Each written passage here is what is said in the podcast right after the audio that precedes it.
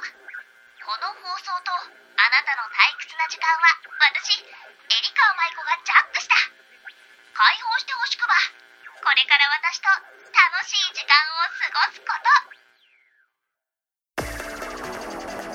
と。エリカ舞子のラジオジャック。皆さんこんちくはエリカ舞子ですこの番組は皆さんの退屈な時間をジャックして私と一緒に楽しい時間を作っていこうという番組になっております。あの 私結構麻雀ファイトクラブもそうなんですけどネットのねロンロンっていう、まあ、日本プロ麻雀連盟私が所属している団体のこうネット麻雀があるんですよ。でそこが公式さんが結構面白い企画を毎回打ち出しててあのまあ何かタイトルを取った人がいた時は誰々さんのタイトル取ったこう縮小大会みたいなにしたりとかなんちゃらはいみたいな感じでそれに当ててるんですけどこの間ね何をね思ったのか公式さんがあの清楚 VS ギャルジャンシ対決みたいな感じの なんか謎の企画を打ち出してきてまず担当の人から「エリカワさんエリカワさんが持っている写真の中で一番清楚だなと思う写真を送ってください」っていう謎の LINE が来たの。で 何言い出してるんだろうなと思ってそしたら、まあ、こういう企画やりますよっていうことでということはまあ清楚かギャルかといえば、まあ、比較的私は清楚の方なのか？と思ってまあ予想通り私は清楚の枠組みだったんだけど もうそもそも私を清楚っていう枠に入れてる時点でもう違和感がいっぱい いっぱいあったのね。まあまあありがとうと思って。で、ギャルもギャルメンバーたちの写真がバンって最終的にいろんなこう SNS とか ホームページ上で出てて、なんで濃ゆい企画してるんだろうと思ってね。でも一応その日はね、あの家に帰って、ちょっとワンピースに着替えて、私も星座ぐらいの気持ちで、ちょっと清楚な気持ちでやったんだけど、結果、あのー、ゲスト中の1時間もすさまじい悪い成績で、で本当に3343みたいな感じでもうね参加プロの中でダントツラス引いちゃったんだよね。でももうねチーム戦だと。清楚グループギャルグループのこの対決だからあこれグループだって思ったらもうこのままじゃチームが負けてしまうと思ってその後に圧続行して もう1時間参戦してなんとか全プロの中でトップになって終えたんだよね。そう。でもねその時にあのロンロンの生配信をしている大月レミプロがあのねギャルメイクあのセーラー服で バチバチの、あのー、ギャル配信をしていてそれがめちゃくちゃ面白いのでみんなに見てほしいって話。本当にね、疲れた時に、レミパンの配信、あだ名がレミパンね、の配信を見ると本当に笑顔になって、本当に元気もらえるから、あの、ちょっと今日はもう疲れちゃったな、元気ないなっていう時はみんな、レミパンの配信見てみてください。はい。番組では皆様からのメッセージを募集しております。メールの宛先はサイトの右上にあるメッセージボタンから送ってください。皆様からのお便り、そして気鋭のハガキ職人さん、大大大募集中です。それでは、エリカマイコのラジオジャック。今日も最後まで解放しませんよ。この番組は、ラジオクロニクルの提供でお送りします。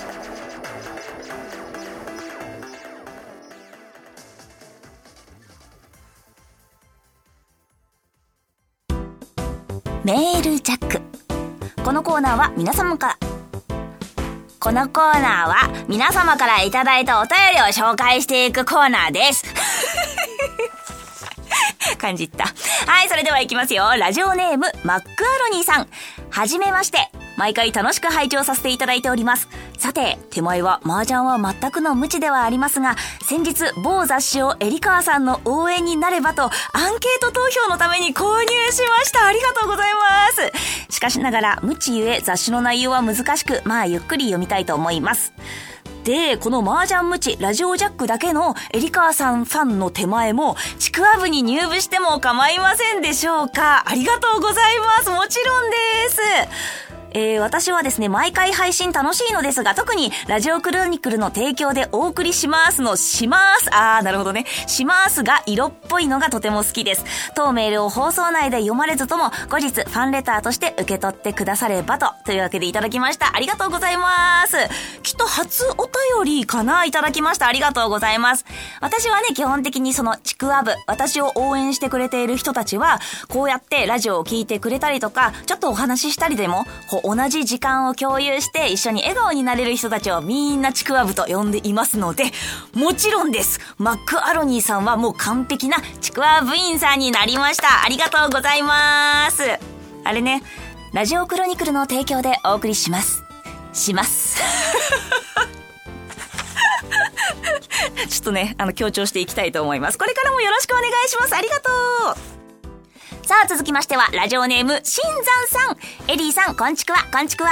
普通のお便り、ふつおたです。さて、梅雨の季節になりました。自分はエアコンで除湿かけて大嫌いなムシムシをしのぎますが、エリーさんは何か梅雨の時対策とかしてみますか？え体調を崩しやすい季節でもあると思います。お体ご自愛くださいませ。というわけでいただきました。私もね、湿気が本当に大の苦手で、まあ、喉のために乾燥の方がもちろんちょっと苦手なんだけど、私すっごい汗っかきなのよ。もうね、顔から、体からもう全身からめちゃくちゃ汗かくの。だから湿気の時期って髪のペタつきが半端なくて常にお風呂上がりって言われちゃうぐらいだから、なんかさ、世の中の人がさ、ヘアオイルを結構つけてさ、濡れ感出すみたいな。濡れ感？と思って。私がやったら常に雨上がりだが、みたいな。お風呂上がりだがってなっちゃうから、あの、対策というか、そういう髪のペタつきをあんまりしない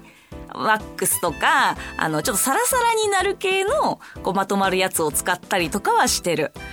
あと、なんだろうな部屋の中はね、インコちゃんは湿気が多い方がいいんだって。乾燥よりも。だからそんなに対策しすぎて乾燥させちゃうのはちょっとかわいそうだし、あと除湿しすぎると寒くなっちゃうからそんなにはしてないんだけど、まあ、なんだろうな。でも寝るときやっぱり汗だくになっちゃうのが問題だからね。まあ、朝と夜、だいたい私は普段2回お風呂に入るんで、まあ、なるべくね、お風呂に入って、このベタベタを取り除くってことぐらいかな。とりあえずね、常にペッタペタな前髪なんでこの前髪だけはね、キープしていこうと思います。さあ続きましては、ラジオネーム、カープ小僧さん、いつもありがとう。エリーさん、こんちくわ。えー、このラジオの公開収録で初めてエリーさんとお会いして1年が経ちました。初対面にもかかわらず親切に対応してくれたあの日のことがついこの前のように感じます。さて、私が最近嬉しかったこと、それは麻雀をやっていて、初めて数案高短期を上がれたことです。おめでとう周りにいたプロに褒められて調子に乗ってしまい、その半ちゃんトップ取れないなかったのは残念ですが、とてもいい思い出になりました。ちなみに、エリーさんにとって思い出の100万エピソードってありますか？といただきました。ありがとうそうなの、まあ、まず、公開収録で、まだ最初にツイッターでしか繋がってなかったカープちゃんが会いに来てくれたあの日のことを本当に私も覚えてるし、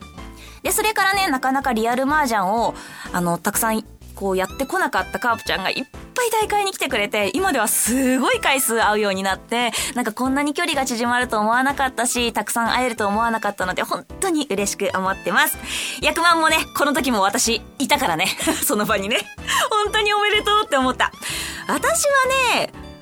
役満エピソードは、ちなみに自分で初めて上がった役満は、なんと竜位層なんです。そう。あの、国士でもなく、数安校でもなく、竜位層。でも、その時って麻雀始めてそんなに経ってないから、あの、自分的にはさ、染め手だと思ってて、そうそうそうそうそう。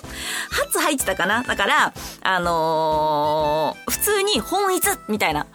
感じでいたんだけど、そんなことはなくて、これは竜位層だよって言われたんだよね。そうそうそう。で、直近だと、これ結構いろんな人に話してるんだけど、一半ちゃんで役満を2回積もられたタイトル戦があって、1回目にまず親の1万6000オールが発生して、もう、その人が大体トップかなと思って削られて削られてってなってたら、あの、有名な勝俣健二プロと同卓してて、勝俣さんと私がもうダンラス争いみたいにしてたんだよね。そしたら、オーラス時間打ち切りでこれ最後ですってなった瞬間に勝俣さんが、相撲8000、1万6000って言って 今度は勝俣さんが役満を上がり返したっていう、このね、人生で一半ちゃん2回はなかなかないから、これが一番いい思い出かな。今日もお便りありがとうメールチャックのコーナーでした。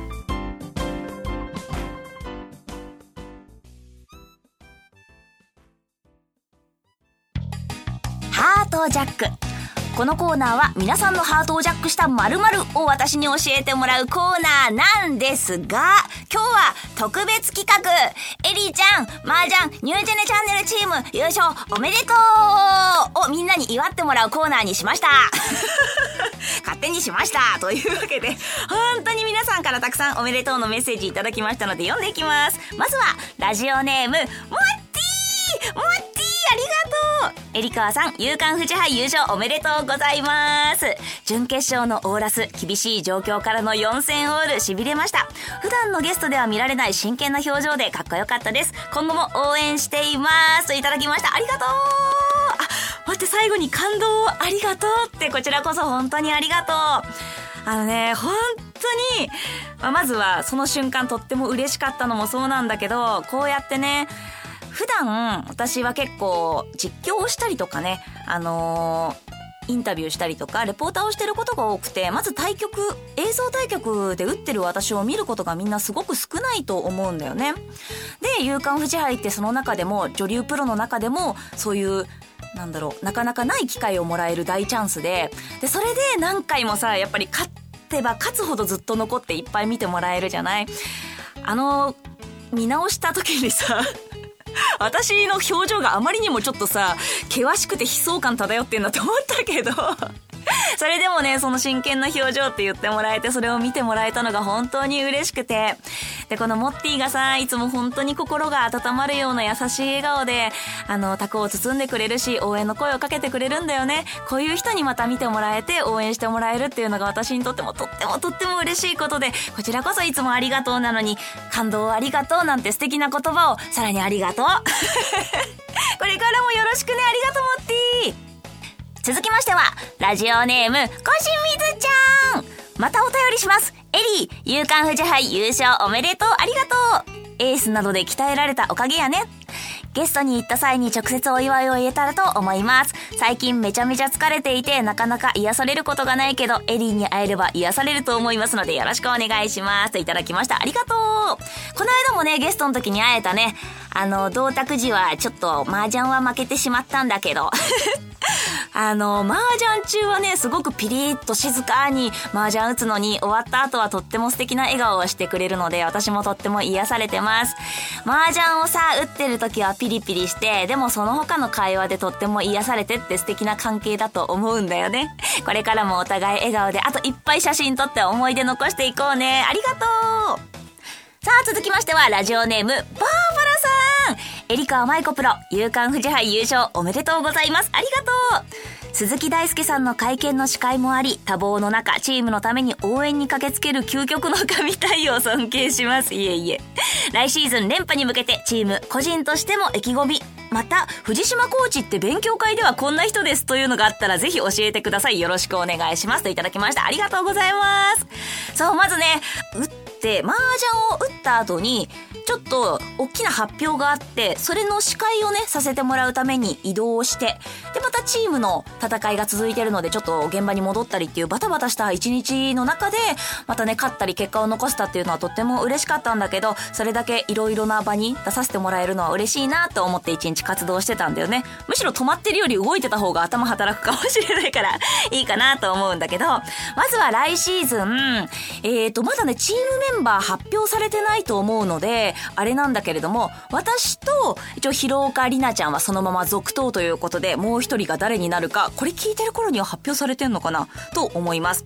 まあ、もちろんね、今回まず52チームっていう、えー、夕刊富士杯の中で最多のチーム数の中から優勝できたっていうのが、とってもとっても嬉しいと思ってます。し、本当にね、なんかチームキャプテンなのに、まあ、みんなの力で優勝したんだけど、すごく後輩たちに支えてもらったという気持ちが大きくて なのでね、来季はもうちょっと先輩としてももう安心させてあげられるようなね、あの、ポイントを私も稼いで、もっともっと、こう、好きに戦っておいでよって背中を押してあげられるような、こう、キャプテンでいられればなと思っております。そして、藤島コーチでは勉強会はこんな人ですか？まあ、藤島コーチはとってもお茶目な方なので、あの、麻雀には紳士で、でもちょっと笑いも交えて、すごい楽しく教えてくれます。でも何よりいいなって思うのは、あの、俺はこうだからこうとか、うんと、普通はセオリーはこうだよとかじゃなくて、えっと、広岡さんなら普段こういう麻雀を打ってて、こういう気持ちだろうからリーチを打っていいよとか、エリーさんは普段こうだからこういう場面ではこうした方がいいよとか、あの、その人の性格、打ち方、いろんなことを考慮して、その人に合った判断を授けてくれるというか教えてくれるんだよね。だから、あ、ちゃんと一人一人のことをこんなに見てくれてるコーチなんだなっていうのが一番嬉しいところ。やっぱりさ、こう普通のセオリーがあって、普通の馬鏡はこうでっていうのって、まあ大体プロの人たちってこうした方がいいよっていう、まあ一つの答えみたいなのがなんとなくそれぞれにあると思うんだけど、それをさらに、こう人によって変えてくれるっていうのは、なんか自分も納得がいくの。すんなり入ってくる。やっぱりさ、えー、私はって思う部分ももちろんあるわけで。そう、そういうところをちゃんと話し合ったりとか、受け入れてくれるっていう本当に素敵なコーチなので、あの、次回も多分コーチ続投かなと思うので、一緒にまた成長していけたらなと思っております。さあ、そろそろ、ちょっと待って、いっぱい来ててみんなの名前呼びたいんだけど、ちょっと、とりあえず、こまず、ラジオネーム、筒井大輔さん筒井勇敢富士杯チーム優勝おめでとうございます。1年間チームで切磋琢磨してきた姿を取材から感じましたし、準決勝の対局前に今まで見たことのない思い詰めた表情が印象的でした。チーム3人がそれぞれ大きな仕事を成し遂げて優勝に結びついたこと、そしてそれを引き出した監督の采配、コーチの指導、まさにチーム一丸で掴んだ優勝だと思います。来季も見ている人の心を動かす熱い対局期待しています。私もそれを多くの人に伝えられるよう頑張ります。勇敢富士杯実況担当、筒井大輔ということで、筒井さんまでお便りありがとうございま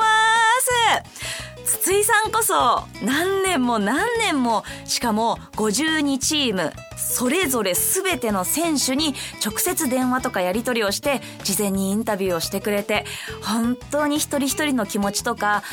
チームのこととかを調べ上げた実況をしてくれて本当にありがたいなと思っています。だからこそね、多分ね、あのー誰よりもね、思い入れがあるんじゃないかなって筒井さんは思うんだよね。そう、それぐらいずっといろんな人の成長を見てくれたりとか、優勝を見届けたり、敗退を見届けたりしてくれてる筒井さんの表情も横に立っててとっても歓喜をある表情してて嬉しいなと思いました。本当に言ってくれたように、みんなで勝ち取ったなっていう感じがすごくするので、あの、次もね、みんながそれぞれ、あの、足りない部分だったりとか、えー、いろんなところを補っていって取っていければなと思いますし、筒井さん、実況もこれからまだまだたくさん教えてね。本当にありがとうございます。はい、というわけで読み切れなくてごめんね。ハートジャックのコーナーでした。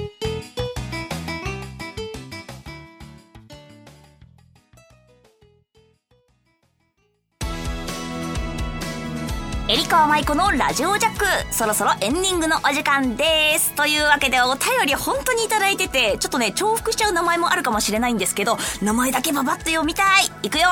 ゆっちゃんかずきちさん、まあ、バーバラさん筒井さんくにちゃそもっティモルちゃんかしみずさん。ジョージさん、若さん、ヒーローさん、船橋、ヤンバルクイタンちゃん、新山さん、えー、カープ小僧さん、ハッピーちゃん、赤い髪のエリアさん、ひよだちゃん、えー、マカロニさんも、そしてキティパパさんも、みんなみんな本当にありがとうございました。まあ、直接ね、言葉を、あの、かけに来てくれた方もそうだし、こうやってお便りで伝えてくれる方も、本当にみんなみんな嬉しく思ってます。あのね、これが夕刊富士のさ、新聞にね、あの、掲載されたんですよ。そう、とってもとっても嬉しくて。で、あの、私2部ほど自分で買ったんだけど、あのお母さんがさ一生懸命さ買って探してたのに見つからない見つからないって言ってないよないよ舞ちゃん！みたいな LINE が来ててえなこの辺だよ？みたいに言ったんだけど永久に見つかんなくてそれの雑誌というかあの新聞の表紙が送られてきたんだけど 1日前のやつ買ってんだよね。そりゃないなと思って。あ日にち違うよって言って。しょうがないんであの私の2部のうちの一部は家族に行き渡ることとなるでしょう。にね私もお母さんも本当おっちょこちょいなのよ これからもこんなやつですがよろしくお願いしますはい。というわけで、リカーマイコは、麻雀ファイトクラブ SP、そして麻雀ファイトクラブエクストリームにも参戦しております。スマホからも、そしてアーケードからも、たくさんたくさんマッチングして麻雀一緒に打ちましょう。それでは、エリカーマイコのラジオジャック、今日はここまでです。はあ、そろそろみんなを解放しますか？ここまでのお相手は、うー、ポコポコ、ポンコツなエリカ舞子がお送りしました。また絶対遊びに来ること。あつしくは、この番組はラジオクロニクルの提供でお送りしました。